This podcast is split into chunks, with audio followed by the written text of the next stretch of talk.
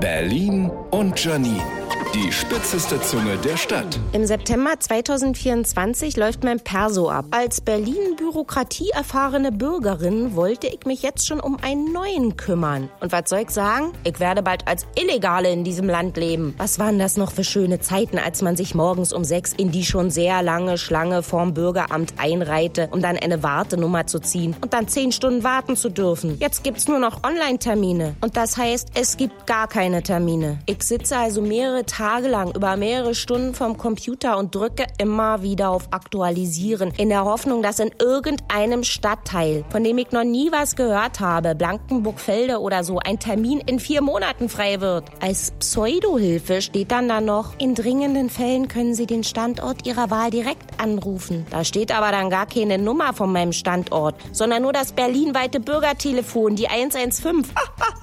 also dann, auf ein illegales Leben. Berlin und Janine. Auch als Podcast auf rbb888.de.